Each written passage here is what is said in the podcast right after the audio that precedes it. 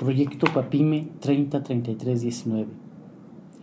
Notas sobre el éxito escolar en los estudiantes de educación superior. Texto con base a el artículo Determinantes del éxito escolar en estudiantes de Ciencia Política y Administración Pública de la Facultad de Ciencias Políticas de la UNAM, escrito por Silvia Guadalupe Cabrera Nieto y Eric Isaías González Vázquez.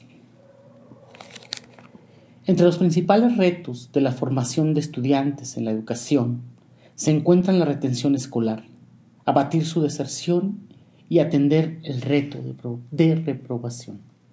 En México, en la última década, a los desafíos en la educación en general se ha sumado la perspectiva de la mejora o elevación de la calidad en los sistemas, en los egresados, pasando por el análisis de la instrumentación de planes y programas de estudio que permitan la adquisición de competencias con el propósito de formar recursos humanos útiles que logren ejercer la profesión para la cual fueron formados.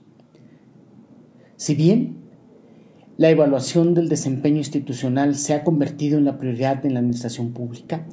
Las instituciones de educación superior no se han quedado a la saga y en su interior la evaluación se ha centrado en conocer los, datos de desempeño, dándoles un peso frente a los logros que en ocasiones son de corte individual. El basamento de ello ha sido poner el acento en la eficiencia terminal, a partir del egreso y la tasa de titulación, como los signos de éxito y así, luego entonces, avalando la dotación, recepción de recursos fundamentado en los resultados que se exhiben.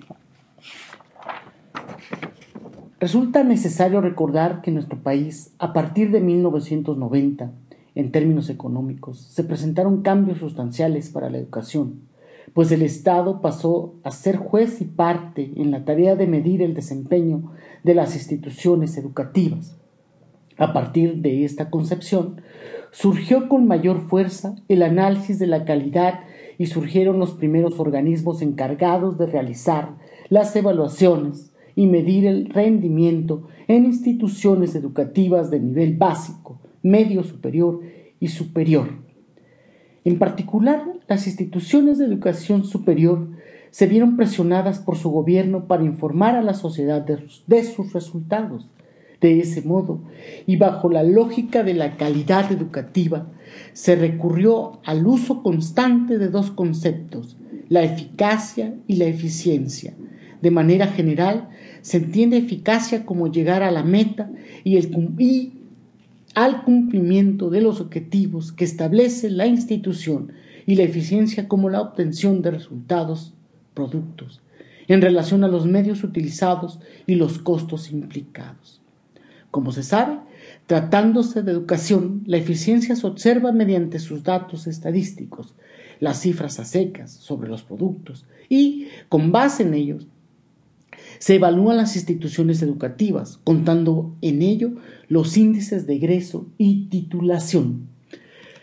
Para autores como Piña Osorio y Pontón Ramos, la eficiencia terminal actúa como un criterio de prioridad para la organización, el funcionamiento, la evaluación y el rendimiento institucionales. Esto, esto, nos remite a que el estudio de la eficiencia terminal permitiría comprender y eventualmente proponer soluciones a la organización, al funcionamiento, pasando por la evaluación y el rendimiento.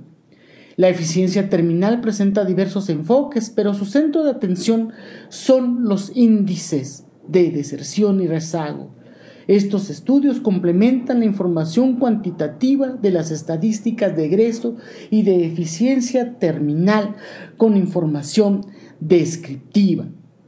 Dos, dos, enfoques importantes sobre el estudio de la eficiencia terminal. El primero, elaborado por Piña, entendiendo como una relación insumo-producto, visto desde la teoría de sistemas, y el segundo, que resalta el análisis de la trayectoria escolar. En cuanto a las determinantes de éxito en la educación superior, algunos estudios se interesan por reconocer la percepción de los estudiantes, en tanto sus expresiones de las propias instituciones y las experiencias que hayan tenido al interior del aula.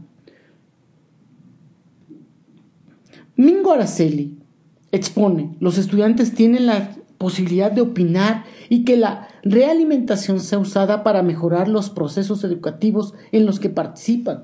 De otra suerte, es común encontrar la idea de que para mejorar la función docente que desarrolla la institución, el aval es el conocimiento, el conocimiento detallado de cómo los estudiantes experimentan y perciben la institución.